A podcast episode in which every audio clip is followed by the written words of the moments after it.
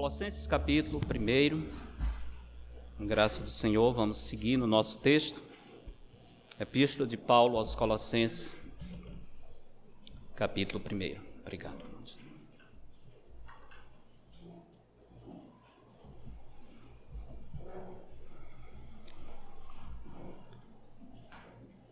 Epístola maravilhosa, cujo tema é a supremacia do Senhor Jesus Cristo escrita para proteger a igreja dos ataques de uma heresia que estava aparecendo e proliferando nas igrejas daquela região, Colossos, Hierápolis e outras, uma heresia que atacava diretamente a doutrina de Cristo. Essa heresia posteriormente vai se chamar de gnosticismo. Basicamente, é uma mistura de filosofia grega. Nesse caso aqui tem os elementos judaicos, que eles envolvem festa judaica, sábado, mas a base principal desse falso ensino era que Deus não pode ser homem, a matéria é má e o espírito é bom. A matéria sendo má, como Deus, que é o ser supremo e santo, poderia ter criado o mundo. Ele não poderia criar algo mal. E se Deus não poderia criar o mundo e tocar na matéria porque é má, como Jesus podia ser Deus, já que ele habitou nesse mundo? Eles acreditavam que havia um ser supremo, o Deus seria esse ser supremo, e haviam seres menores que eles chamavam de demiurgos. É, é, é confuso essas essas heresias são muito confusas. Como é o hinduísmo, o budismo? São coisas que não fazem muito sentido, mas era isso que eles diziam. Desse ser supremo, haviam seres menores, espíritos inferiores. Talvez vocês vão lembrar de alguma doutrina que fala de espíritos superiores, espíritos inferiores, espíritos de luz, outros das trevas. Basicamente era isso. Havia esse ser supremo que ele, é, dele saíam alguns desses espíritos, ou emanavam alguns espíritos inferiores, e iam ficando cada vez piores, piores, até chegar no mundo. E esses últimos é que tinham criado o mundo, porque eles eram maus e criaram a matéria má. Qual é o perigo disso? O perigo é muito grande. Em termos da doutrina de Cristo, atacava a pessoa de Jesus. Jesus não podia ser Deus e habitar no mundo. Ele não podia ser homem se ele era Deus. Ou ele era Deus, ou ele era homem. Alguns diziam, ele parecia homem, mas não era. Ele era só Deus com a aparência de homem. Outros diziam, não, ele era verdadeiro homem com a aparência de Deus. Mas não pode ser as duas coisas. Se Jesus não é Deus, ele não pode salvar o mundo ele não tem poder de transferir a sua justiça para ninguém, ele só iria ganhar salvação para si mesmo. Se Jesus não é homem, ele não podia representar os homens. Nós teríamos um espírito, um anjo morrendo, mas um anjo morrendo para salvar homens não funciona. Nós, os homens, somos pecadores. Um homem precisava assumir o nosso lugar.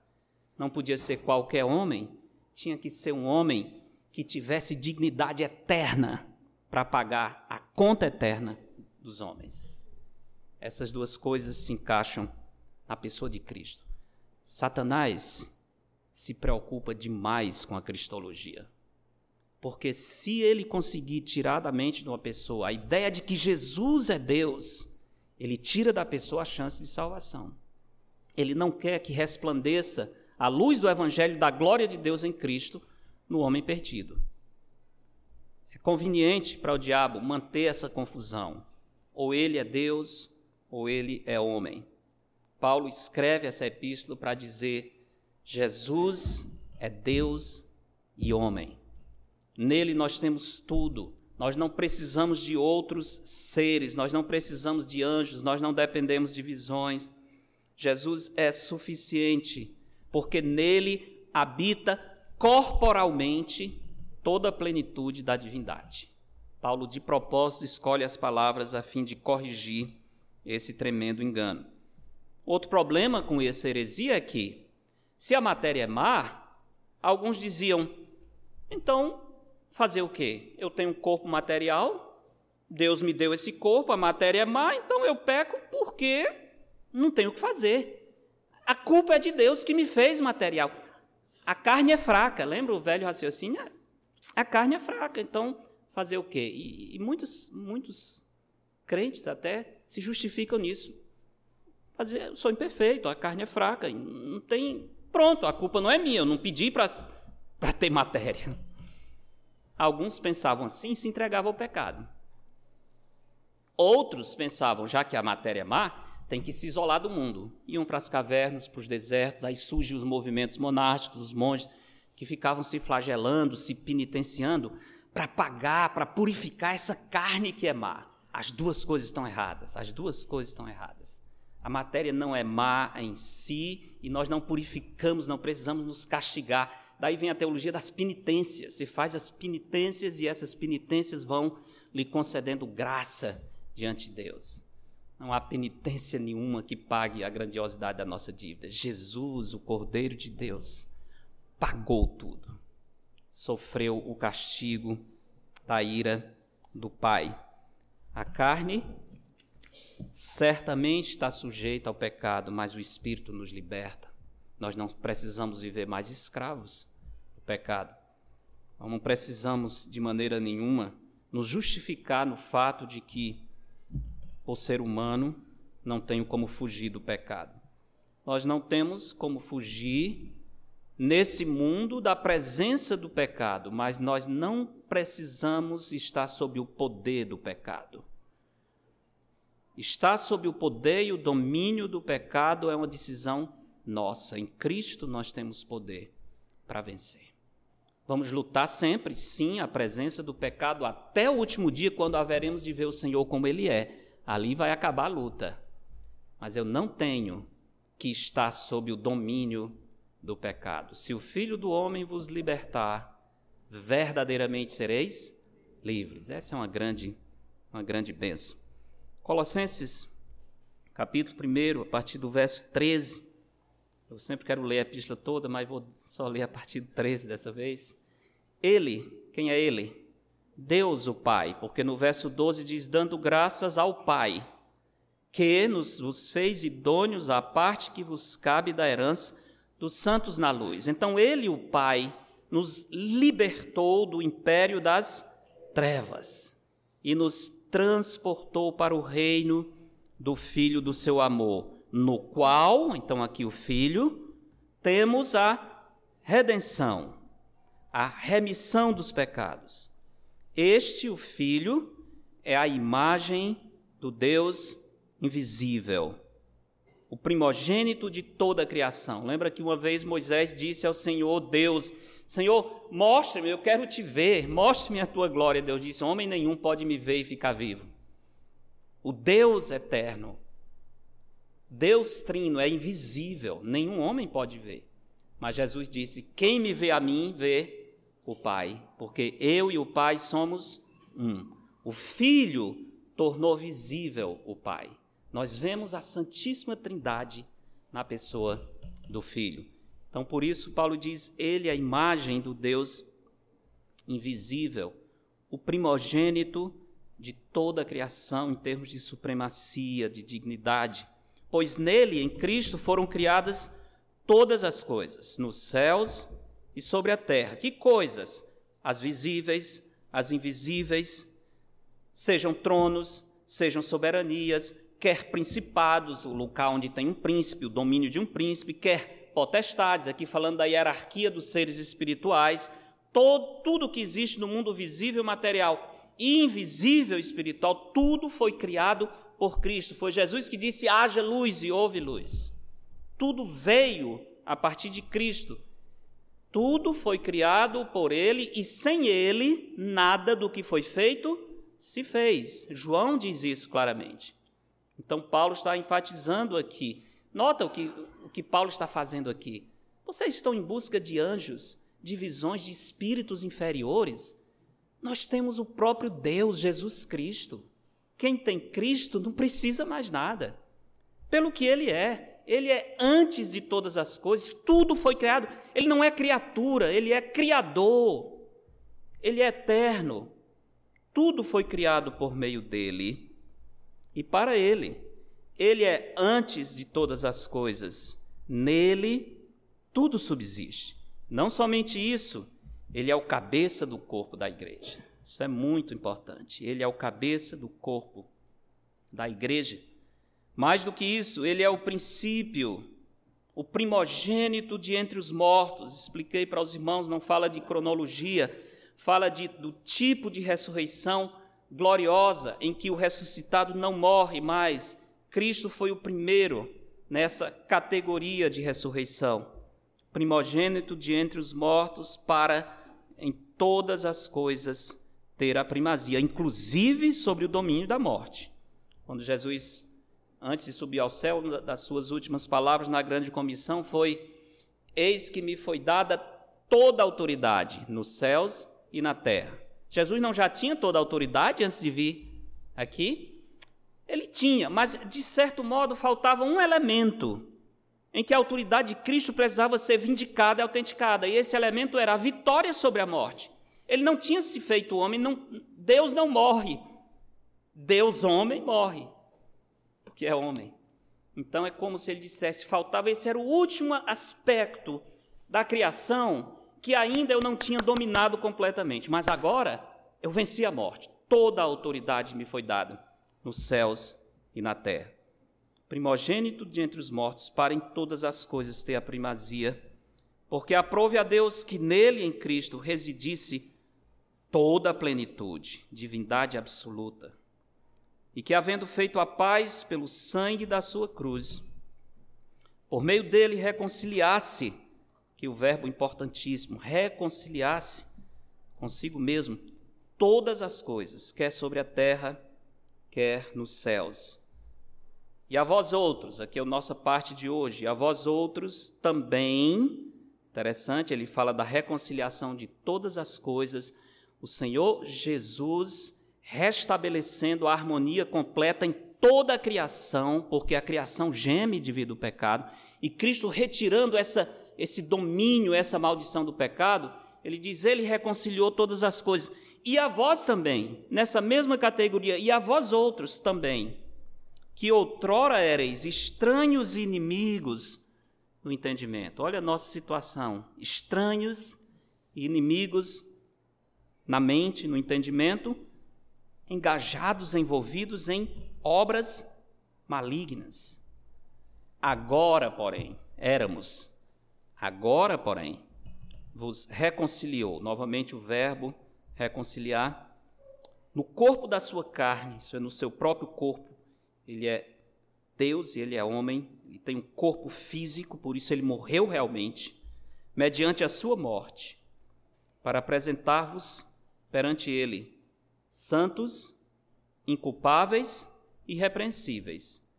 Se é que, se é que permaneceis firmes na fé, alicerçados, enraizados, firmes, não vos deixando afastar, desviar da esperança do evangelho que ouvistes e que foi pregado a toda criatura debaixo do céu e do qual eu, Paulo, me tornei ministro. Semana passada vimos a sublimidade de Cristo manifestada na nova criação em dois aspectos: na inovação, por ele ser o cabeça da igreja, falamos sobre o que significa isso, e não somente nessa inovação, mas a supremacia de Cristo na renovação, falando da obra do Senhor, a grande obra de restauração cósmica realizada por Cristo o sangue precioso de Cristo que nós lembramos hoje, do qual nós cantamos, ele não foi vertido simplesmente para salvar os pecadores, ele foi vertido para salvar o universo inteiro da maldição do pecado. Por causa da cruz, a própria natureza será resgatada. A própria maldição que impera sobre a natureza um dia vai ser vencida. Cristo estava comprando de volta tudo para o Senhor retirando esse princípio de desarmonia, de desordem, de guerra, de deteriorização que existe na criação de Deus, desde que o pecado entrou no mundo. O sangue de Cristo, a morte, o sacrifício de Cristo tem um poder incrível e se estende a todas as coisas. Os efeitos do seu sacrifício se estende até para a natureza, se estende para os animais. Isaías fala de um tempo quando essa maldição for retirada, em que o leão comerá palha junto com o cordeiro. Já pensou nisso? Que a criança de colo vai brincar com uma cobra venenosa e nenhum mal vai acontecer. Já pensou nisso? Até as irmãs vão perder o medo de cobra nesse tempo, né? Imagina isso. O leão comendo palha como o cordeiro. O que morrer aos 100 anos é um menino, né? Aquele tempo, quando passar alguém, morreu. Quantos anos? 100? Uma criança morreu com 100 anos, imagina. Porque a, a glória de Cristo vai retirar a maldade da criação. A terra vai voltar a produzir. A glória do Senhor vai trazer efeito poderoso sobre a criação. A terra produzindo em abundância, os animais não, não sendo mais ferozes, vivendo em perfeita harmonia. Você não vai ver mais a raposa comendo uma galinha, não existe, nem os homens comendo churrasco, rasgando os animais, não não vai haver morte. A criação será restaurada, completamente restaurada. A paz de Cristo, a glória do Senhor, Isaías diz, vai encher a terra como as águas cobrem o mar. Impressionante isso. Por causa do sacrifício do Senhor, sangue precioso que foi derramado.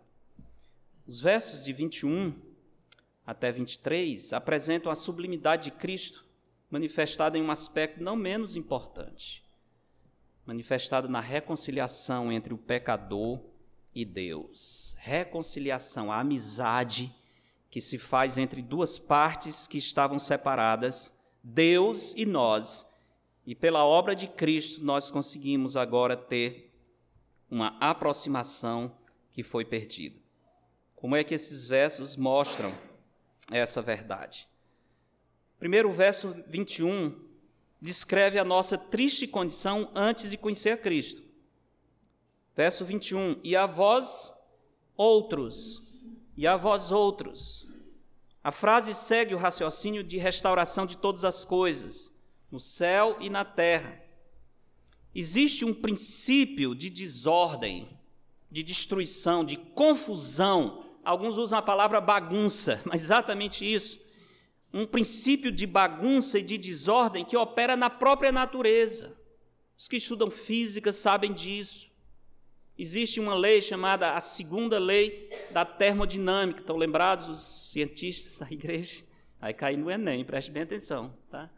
Chama-se a lei da entropia. O que é essa lei da entropia? é que diz que todo sistema fechado ele vai perdendo energia. A tendência é se desorganizar, não é se organizar, é com o tempo as coisas vão se desorganizando. E nessa desorganização vai se perdendo energia que transforma em calor, e essa energia térmica não pode se aproveitar para trabalho. É um desperdício. A tendência é que essa confusão continue e continue até chegar ao caos.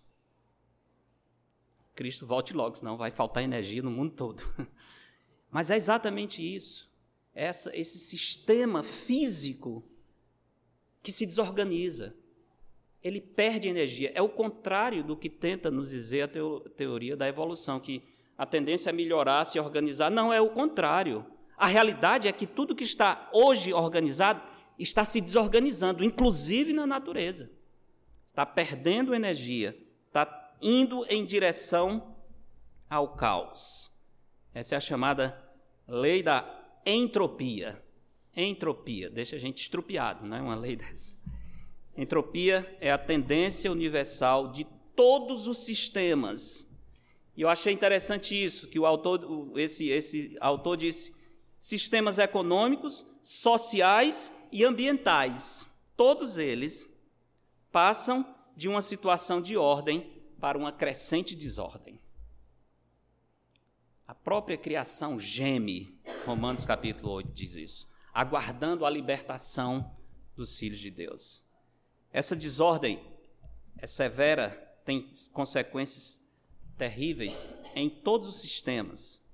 A desordem aparece na sociedade. Acho que não preciso argumentar muito para que todos entendam que a desordem aparece na sociedade. A desordem degenera o casamento, degenera as empresas, degenera os projetos, bagunça ideias.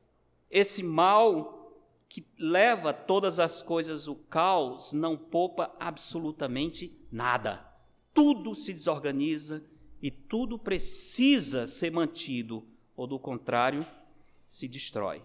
Mas o pior efeito é no mundo espiritual, porque a presença do pecado não somente nos afetou um pouco, ela nos separou de Deus, nos tornou inimigos de Deus. Isso é muito mais sério. Quando tentamos orar ao Senhor, por exemplo, o pecado está presente. Isaías diz: Eis que a mão do Senhor não está encolhida, para que não possa salvar, nem surdo o seu ouvido, para que não possa ouvir. Mas, mas as vossas iniquidades fazem separação entre vós e o vosso Deus, e os vossos pecados encobrem o seu rosto de vós, para que vos não ouça. Veja só. A confusão, a desordem espiritual impede que as nossas orações cheguem ao Senhor. As transgressões, a iniquidade nos separa do Senhor. Isso é muito triste, porque para onde nós vamos sem comunhão com Deus? Que sentido tem uma criatura viver sem ter contato com seu Criador? Ele existe para quê? Vai dar em que essa existência? Absolutamente nada. Por isso, Paulo diz: Vós também, outrora ereis estranhos, estranhos e inimigos. Isso é, nós éramos alienados. Duas palavras muito fortes. Primeiro, estranhos, separados de Deus. Não somente separados de Deus, avessos a Deus, sem querer nada com o Senhor. Não era simplesmente porque não conhecíamos a Deus mas é porque não queríamos também conhecê-lo, éramos incapazes de nos submeter àquilo que o Senhor nos revelava. Os homens são avessos a Deus não é porque não conhecem a Deus. Romanos capítulo 1 deixa muito, muito claro essa verdade, que a questão não é ignorância, ah, mas as pessoas são assim, porque são ignorantes, porque não conhecem a Deus. Eles não conhecem a Deus em Cristo, mas eles têm conhecimento de Deus bastante para saber que há um Senhor e que eles devem se submeter a Ele. Romanos capítulo 1, por exemplo, veja, verso 18: A ira de Deus se revela do céu contra toda impiedade e perversão dos homens. O que, que esses homens fazem? Eles detêm, a, ideia, a palavra deter pode ser traduzida como sufocam, abafam. Poderia ser uma boa tradução. Eles abafam, eles detêm a verdade pela injustiça. A imagem é como se uma, uma, fonte de água, a água querendo chegar à superfície, você chega e cobre para que a água não venha à superfície. Essa é a ideia. A verdade de Deus quer brotar, os homens vêm e cobrem. Não queremos ver essa verdade. Não estamos interessados nessa verdade. Eles trocam a verdade pela injustiça. E aí Paulo continua no verso 19, 19 dizendo: Porquanto o que de Deus se pode conhecer é manifesto entre eles. Não é que eles não têm manifestação de Deus, é manifesto entre eles, porque Deus lhes manifestou. Como? Os atributos invisíveis de Deus, assim o seu eterno poder, como também a sua própria divindade. Veja aí, poder e divindade claramente, não é obscuramente, claramente se reconhecem. Desde quando? Desde o princípio do mundo, sendo percebidos por meio das coisas que foram criadas, porque os céus proclamam o quê? A glória de Deus, e o firmamento anuncia as obras das suas mãos. Salmo 19. Basta olhar a criação com um pouco de boa vontade um pouco de boa vontade, você não tem como dizer tudo surgiu do nada, sem propósito, sem razão. Não existe um design, não existe uma mente por trás dessa incrível beleza que nós encontramos na criação. É preciso ter muita má vontade e muito desejo de abafar a verdade de Deus para seguir esse raciocínio. Desde o princípio do mundo, por meio das coisas criadas, todos os homens olham e, vendo a criação, eles têm que responder: onde está o Criador? Isso não pode ter aparecido. Nada surge do nada. E muito menos uma coisa tão linda, tão perfeita, surgindo absolutamente do nada. Precisa ter muita fé para não crer em Deus. Para ser um ateu, você tem que ter muita fé. Porque a, a verdade do Senhor está revelada na criação. Os atributos invisíveis de Deus, o seu eterno poder, a sua própria divindade, claramente se reconhecem desde o princípio do mundo, sendo percebidos por meio das coisas que foram criadas. Tais homens, tais homens são por isso indesculpáveis. Não é ignorância, não é tolice, é uma intenção má de não querer reconhecer o Criador que manifesta sua glória na criação. Tais homens são, por isso, indesculpáveis, porquanto, tendo conhecimento de Deus, eles têm, não glorificaram como Deus, nem lhe deram graças. Antes se tornaram nulos em seus próprios raciocínios, obscurecendo-lhes coração insensato. Hoje na EBD vimos a, a teoria lindíssima do Thomas Hobbes, que dizia que os homens são como cogumelos, eles aparecem assim adoidadamente no, no terreiro, e independente, não tem nada a ver uns com os outros. Eu nunca vi nenhum homem surgindo lá na grama. Tá, aparecem uns cogumelos de vez em quando, mas nunca apareceu nenhum menino. E não vai. Não é assim que os homens aparecem. Não foi assim que eles surgiram no mundo. Absolutamente. Isso destrói a dignidade do ser humano, porque tira dele a imagem de Deus ele se torna a imagem do nada, ou dos quadrúpedes, répteis, ou outro bicho qualquer. Mas ele não tem mais a imagem de Deus. Se ele não tem a imagem de Deus, que valor ele tem? Se ele não tem a imagem de Deus, por que eu não posso matar 6 milhões no campo de concentração? Por que, que eu não posso exterminar os velhos, os incapazes? São simplesmente um peso. Agora, se eles são a imagem de Deus, a vida é santa e só Deus pode tocar vem de Deus e o Senhor, o autor e sustentador, eu não posso tocar na vida. Se os homens não são feitos à imagem de Deus, porque o útero das mães não se torna o sepulcro de uma criança? Que infelizmente é exatamente isso que tem, que tem acontecido. Não poupa sequer as crianças do seu ventre. Matam impiedosamente. Por quê? Porque eles dizem, é, não são pessoas, são corpo é um amontoado de célula. A pessoa ela só se faz depois de um determinado momento. Por enquanto é só é só célula. Então pode arrancar, pode esquartejar, pode separar os pedaços e tirar do útero da mãe. Milhares, milhões de crianças. É o pior holocausto que existe. Porque não admitem que são feitos à imagem de Deus. Isso é fruto dessas teorias, irmãos o homem não tem valor, é igual a qualquer outro, outra criatura.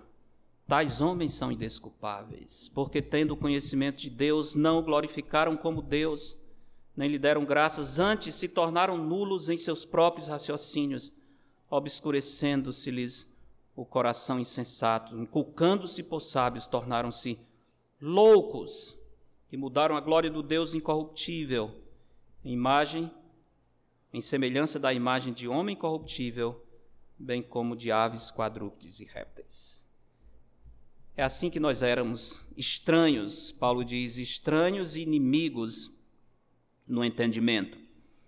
Estranhos, separados do Senhor, incapazes de desfrutar as bênçãos que vêm das mãos do nosso Criador. Palavra estranho mostra nossa incapacidade de vencer as barreiras que se interpõem entre nós e Deus. Veja Efésios capítulo 2, voltando um pouco, Efésios 2, versos 11 e 12. Efésios 2, 11, Paulo diz: Portanto, lembrai-vos de que outrora vós, gentios na carne, chamados de incircuncisão por aqueles que se intitulam circuncisos na carne por mãos humanas, naquele tempo, olha a situação, estáveis sem Cristo que, que é de uma pessoa sem Cristo? Separados da comunidade de Israel, estranhos às alianças da promessa, não tendo esperança e sem Deus no mundo. Que situação miserável, sem esperança e sem Deus no mundo. Para onde vai uma pessoa nessa condição quando a vida não está indo bem? Quando fica doente? Quando perde o emprego? Quando perde uma pessoa querida? Ele não tem esperança, ele não tem Deus, ele está absolutamente sozinho. Assim era a nossa situação, estranhos, separados. Não somente isso, Paulo diz inimigos no entendimento, na nossa mente. O sentido aqui é bem intenso. Não é simplesmente que havia barreiras entre nós e Deus, mas que ativamente nós estávamos agindo de maneira hostil contra o Senhor. Não é que simplesmente o problema existia, é que nós causávamos o problema. Nós não queríamos a comunhão com Deus, porque Paulo diz: Isso acontece pelas vossas obras malignas. Por que as obras malignas? Porque já estamos modificados na mente, somos inimigos no entendimento. A mudança sempre acontece de dentro para fora. Mesmo sem receber as leis divinas, como o povo de Israel, os gentios tinham bastante conhecimento de Deus para entender que estavam agindo contra ele, como vimos em Romanos. A inimizade na mente leva às obras malignas. A guerra contra Deus podia ser vista na atitude interna e nas ações que nós empreendíamos. Uma mente contaminada, hostil a Deus, resulta em obras hostis ao Senhor. Inimigos no entendimento, obras malignas. As obras malignas não aparecem por acaso, aparecem porque o coração já está mudado. A boca fala do que está cheio, coração. A mudança é interna. A santidade é a mesma coisa. Santidade existe quando o coração internamente é transformado para a glória do Senhor. A mudança sempre começa na mente, por isso o pecador precisa se arrepender para ser salvo. E a palavra arrependimento significa mudança de mente. Normalmente, naturalmente, nós temos uma mentalidade hostil ao Senhor. Com essa mentalidade, nós nunca seremos salvos. Tem que haver o arrependimento, que é a mudança de mente. Você precisa passar por esse processo. Sem arrependimento não há salvação. Por isso que em Cristo nós temos que ser feitos nova criatura.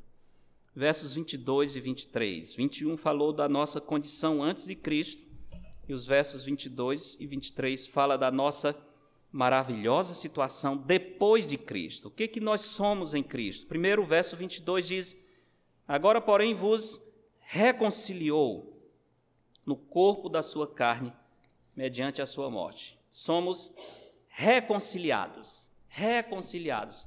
Essa é uma palavra comum. Na verdade, mesmo na época de Paulo, na época dos gregos, se usava muito essa palavra nos tribunais, por exemplo, com problemas conjugais. Até hoje é assim, quando um casal, por exemplo, está pensando em fazer a doidice de se divorciar, a, a primeira atitude do juiz aqueles, é tentar a reconciliação. Tenta-se reconciliar, juntar duas partes que estão inimizadas, que estão avessas. Essa é a ideia. Nós estávamos avessos, inimizados, separados de Deus. Aqui não é um homem e uma mulher, é Deus o Criador e nós, completamente apartados do Senhor. Precisávamos de alguém que fizesse as pazes, alguém que fosse o intermediário e pegasse essas duas partes inimigas e trouxesse, colocasse uma diante da outra. Isso é reconciliação. Isto é exatamente o que Paulo está falando aqui. A verdade Triste é que nós estávamos em uma inimizade profunda contra Deus. Não havia e não podia haver nenhuma aproximação nossa com o Senhor. Por quê? Paulo diz que o pendor da carne é inimiga, inimizade contra Deus, porque ela não pode estar sujeita a Deus, nem mesmo pode estar. É impossível. Porque se nós, quando inimigos, inimigos, fomos reconciliados, olha a palavra, reconciliados com Deus, mediante a morte do seu filho, muito mais, já estando reconciliados, seremos salvos pela sua vida. Romanos 5 e 10. Primeiro, observe algumas coisas. A reconciliação é uma iniciativa de Deus. Ele vos reconciliou. Não somos nós que nos reconciliamos com o Senhor. Nós não temos condições para isso. Nós sequer percebemos o perigo. Nós somos cegos, nós estamos andando para o inferno. O inferno está diante de nós. Qual a distância do inferno? Pode ser o próximo passo, porque nós não sabemos em que dia vamos entrar na eternidade. Pode ser o próximo minuto. Estamos andando para o inferno, diante do abismo, mas não conseguimos ver. Estamos cegos, absolutamente cegos. Em Efésios 2, Paulo diz: Ele vos deu vida, estando vós mortos em delitos e pecados. O que, que um morto pode fazer por si? Absolutamente nada. Essa era a nossa condição, mortos, por isso que a iniciativa foi Deus. Ele nos reconciliou. Ele que tomou, que deu o primeiro passo. Segunda coisa, observe o meio pelo qual acontece a reconciliação, mediante a sua morte, a morte de Cristo. Tinha que ser assim, porque nós merecíamos a morte, que é o salário justo do pecado. A morte tinha que acontecer. A alma que pecar, essa morrerá. Essa lei não pode ser furada. Deus não pode simplesmente dizer: ah, você é pecador, mesmo assim você não vai morrer, não. Você vai entrar no céu sem passar por esse processo. Não, Deus não pode negar a si mesmo. Ele tem que manter a alma que pecar, essa morrerá. Tem que haver morte. Por isso, em, em, em Hebreus 9, o autor diz: sem derramamento de sangue não há o quê? Remissão de pecados. Tem que haver derramamento de sangue. Tem que haver, não sei de vocês, nem das crianças aqui, mas quando era menor, lendo o Antigo Testamento, aquela quantidade de sacrifício, eu ficava com pena dos cordeirinhos. Meu Deus, é, é muito cordeiro sendo morto, é muito sangue derramado. Cada pecado vinha lá, eles sangravam o animal. Eu ficava pensando, mais um, mais um. É, é muito sangue derramado, é muita dor. O que, que esse animal fez? Tão bonitinho, e botar aquelas figuras né, do cordeirinho. É exatamente isso. É muita dor, é muito sangue derramado porque o pecado é horrível, o salário do pecado é a morte. O cordeiro morria e derramava o seu sangue para que o judeu pudesse ver e dizendo: Eu devia estar morto, esse sangue devia ser o meu. Esse cordeiro morreu em meu lugar. E o ritual do sacrifício sempre envolvia que o ofertante colocasse a mão sobre a cabeça do animal. Lembra disso? Esse ato era uma era simbolicamente uma transferência de culpa. Eu estou culpado, eu mereço morrer, mas eu transferi a minha culpa para o cordeiro. Agora o pecado está nele. Ele vai morrer para eu ficar vivo. Lembra o que João Batista disse acerca de Cristo? Eis o cordeiro de Deus que tira o pecado do mundo. Recebe todos os nossos pecados aqui, imagina isso, nossas mãos todas sobre Cristo e ele sendo morto, derramando o seu sangue para que nós pudéssemos continuar vivos. Não só vivos aqui, mas vivos eternamente, livres do inferno, livres do inferno. Tinha que haver o derramamento de sangue, por isso Paulo diz ele nos reconciliou pela sua morte, no corpo da sua carne nós temos a tendência de brincar com o pecado, de achar que é uma coisa simples, leviana. Deus não pensa assim. Deus sempre considerou o pecado muito sério. O pecado desperta a ira de Deus. Existe um ditado errado no meio dos crentes que diz: Deus, Deus ama o pecador, ele odeia o pecado. Não é verdade. Não é verdade. Aquele que se mantém rebelde contra o filho não verá a vida, mas sobre ele permanece o quê? A ira de Deus, João 3,36. Existe pecado sem pecador? É uma coisa isolada, Deus odeia ali, mas você, pecador, ele ama. Não, Senhor. A ira de Deus está sobre o pecador. Pecado existe porque nós somos pecadores. Pecado é coisa muito, muito séria. E Deus não leva, não considera o pecado como algo simples e leviano, como nós consideramos e brincamos. Pecado é uma agressão contra o Senhor, é levantar o punho no rosto do Deus Santo e desafiá-lo com a nossa rebeldia. É desmerecer o Criador, e debochar da sua santidade. Isso é pecado. Paulo, portanto, deixa muito claro que o meio da reconciliação foi a morte de Jesus Cristo. Mas ele continua: nós somos não apenas reconciliados, no verso 22, ele diz: para apresentar-vos perante ele. Como? Inculpáveis, santos, inculpáveis e irrepreensíveis. Então nós somos reconciliados, mas somos também transformados, santos, inculpáveis e irrepreensíveis. Uma vez que o sacrifício pelo pecado foi feito, podemos desfrutar agora das bênçãos da salvação. Deus não nos reconciliou com Ele para que continuássemos vivendo do mesmo jeito. Ah, eu sou salvo, o que mudou nada, eu, eu sempre fui assim, continuo assim, eu hoje sou um crente. E qual é o seu testemunho de mudança? Não, não mudei nada, eu sempre fui muito bom. Então, você aceitou a Jesus para quê?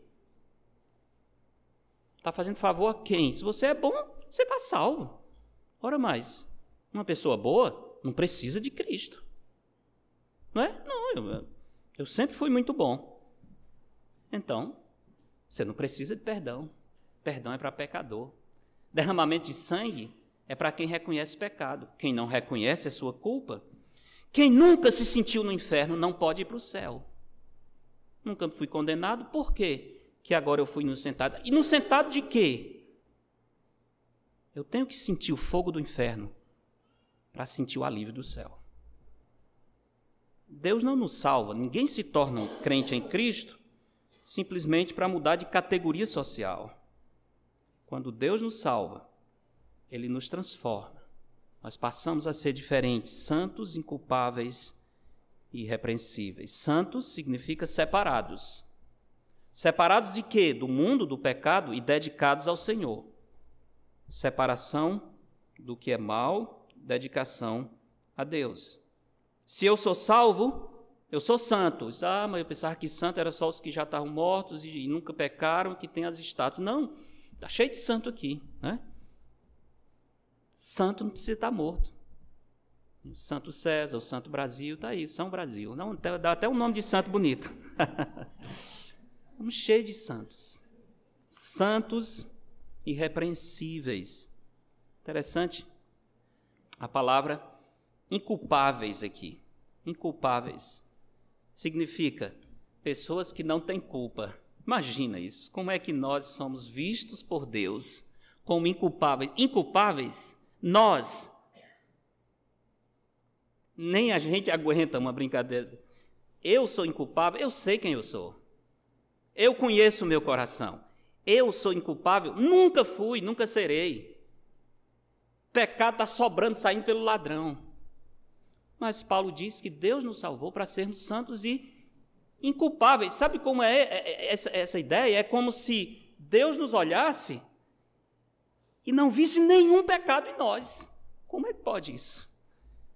Pessoas como nós, com tanto pecado, e Deus olha para nós, não, esse aqui é como aqueles cordeiros que eram sacrificados sem culpa, lembra? Tinha que ser sem culpa, inculpáveis. Não tem nenhuma mancha, nenhum defeito. Eu, de modo algum. Só o que eu tenho é pecado, iniquidade e defeito. E Deus me salvou para eu ser inculpável, porque eu estou em Cristo. Ele não me vê, ele vê Cristo em mim. Logo já não sou eu quem vive, mas Cristo vive em mim. É por isso que nós somos inculpáveis. É, é, é, é simplesmente difícil de acreditar que Deus olha para a nossa conta e não vê pecado nenhum.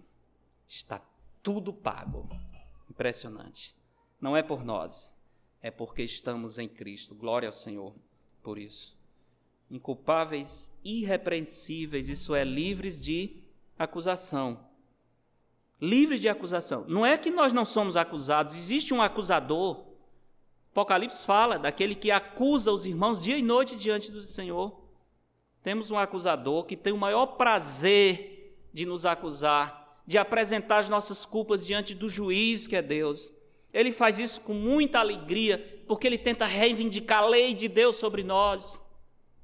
Ele lembra para o Senhor: a alma que pecar, esse morrerá, pois o Senhor tem que matar e levar para o inferno, porque esse é um pecador.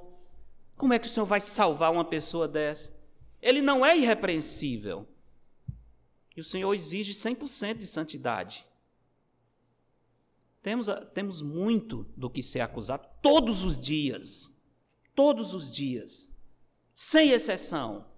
O nosso acusador tem muita matéria, tem muito conteúdo.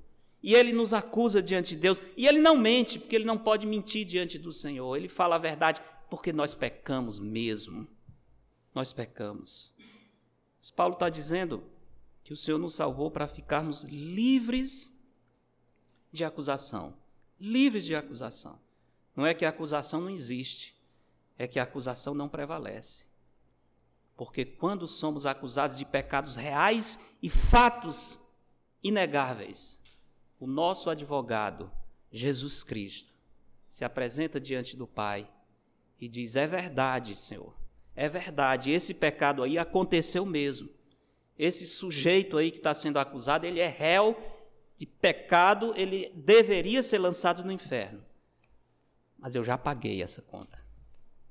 Aliás, aqueles vai fazer amanhã já está pago, inclusive. Lá na cruz. Foi pago passado, presente e futuro. Não sobrou absolutamente nada. E todas as vezes que o acusador tenta ganhar essa briga, ele sai envergonhado, porque nós temos um advogado junto ao Pai, Jesus Cristo, o justo que é a propiciação não só pelos nossos pecados, mas pelos pecados do mundo inteiro. Jesus Cristo, à direita do Pai, intercedendo por nós. Glória a Cristo, glória ao Senhor por isso. O Senhor nos salva para sermos santos, inculpáveis e irrepreensíveis. E Paulo termina o verso 23 dizendo: Se é que permaneceis. Esse se aqui pode ser pouquinho complicado, porque alguns podem pensar assim: então Paulo está duvidando de que a salvação permanece, que eu tenho que continuar firme, fazer a minha parte, alicerçado, para que eu não perca a salvação. Não, não, não é exatamente isso que Paulo está dizendo. Ele não está falando de uma falsa segurança, não está fazendo com que pessoas perdidas tenham a sensação de que são salvas, mas que podem perder essa salvação dada em Cristo. Não é isso. Se é que permaneceis na fé alicerçados e firmes, é uma marca viva do verdadeiro cristão. Se você é um cristão, você permanece firme não para ser salvo, mas porque é salvo. Uma vez que você é salvo, você vai estar firme, alicerçado, constante na sua fé. A segurança vem como fruto da salvação, a, salva, a permanência, firmeza e estabilidade. Não é para que eu seja salvo, mas é porque o Paulo está dizendo: se você é um salvo, você vai mostrar pela continuidade, firmeza, estabilidade na sua fé. Você não vai se afastar da esperança do Evangelho.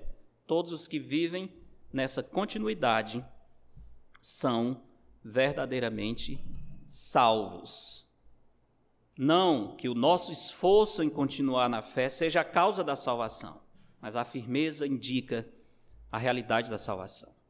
Quem abandona a vida de santidade e retorna ao lamaçal do pecado, não é ovelha, ovelha não volta para pecado.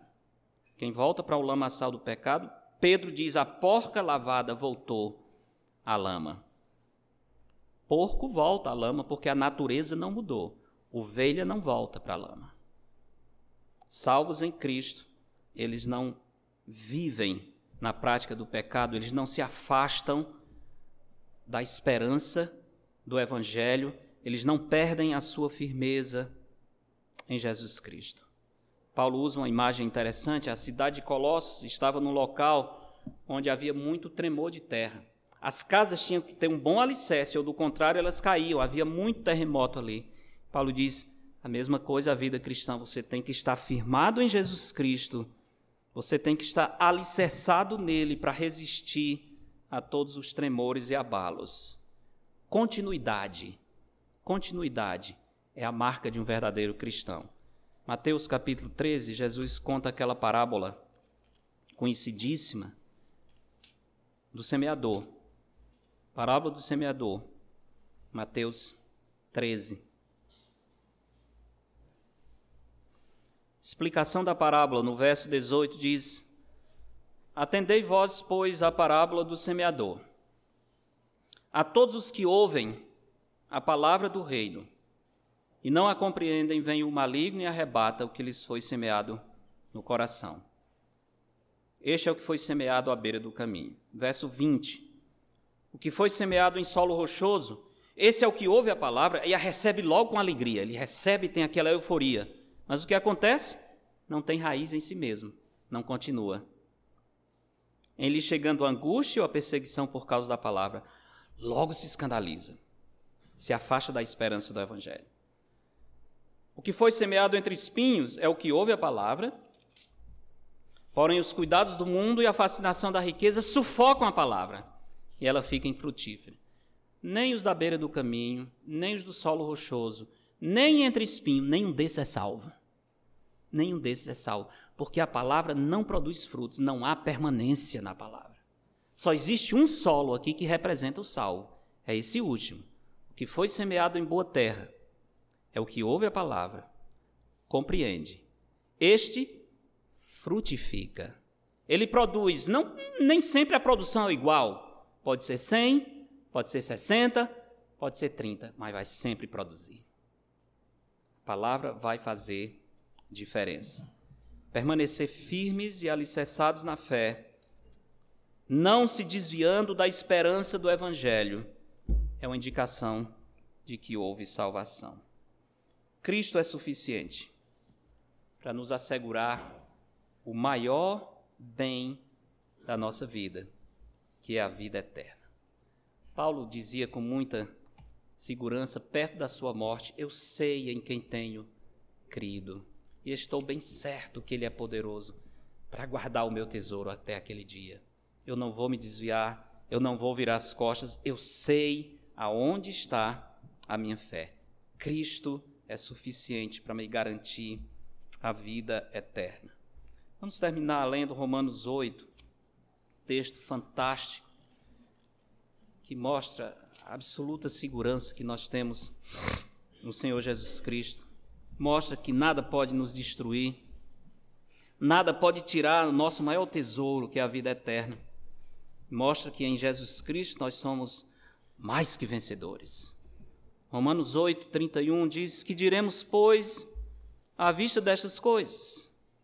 Se Deus é por nós, quem será contra nós? Bem, não é que não vai ter inimigos, mas a pergunta é: quem vai prevalecer nessa luta? Deus é por nós, então o mundo inteiro pode vir contra nós. Quem vai vencer nessa batalha? Aquele que não poupou o seu próprio filho. Olha, Paulo, o argumento dele é: olha o que Deus fez. Se Deus fez tanto por você, ele não vai fazer as coisas menores?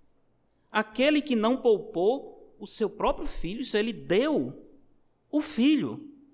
Antes por todos nós o entregou, porventura não nos dará graciosamente com ele todas as coisas? Claro que nos dará. Quem tentará acusação contra os eleitos de Deus? Acusação vai ter, a pergunta é quem é que vai vencer nessa acusação? É Deus quem os justifica. Se fosse eu, aí sim, eu podia perder. Mas eu não sou justificado por mim, é Deus quem justifica. É um dom de Deus e os dons de Deus são irrevogáveis. Eu não sou salvo porque eu fiz algo para ser salvo. Deus fez por mim, ele me escolheu e me deu de graça. Quem intentará acusação contra os eleitos de Deus? É Deus quem os justifica. Quem os condenará? Ora, se é Cristo quem morreu, ou antes quem ressuscitou, qual está à direita de Deus e também intercede por nós, quem vai conseguir? Quem nos separará do amor de Cristo? Será tribulação? Ou angústia? Ou perseguição? Ou fome? Ou nudez? Ou perigo? Ou espada? Claro que não. Como está escrito, por amor de ti somos entregues à morte o dia todo, fomos considerados como ovelhas para o matadouro, mas continuamos vencendo. Continuamos vencendo. Em todas estas coisas, em todas elas, porém, somos mais que vencedores por meio daquele que nos amou.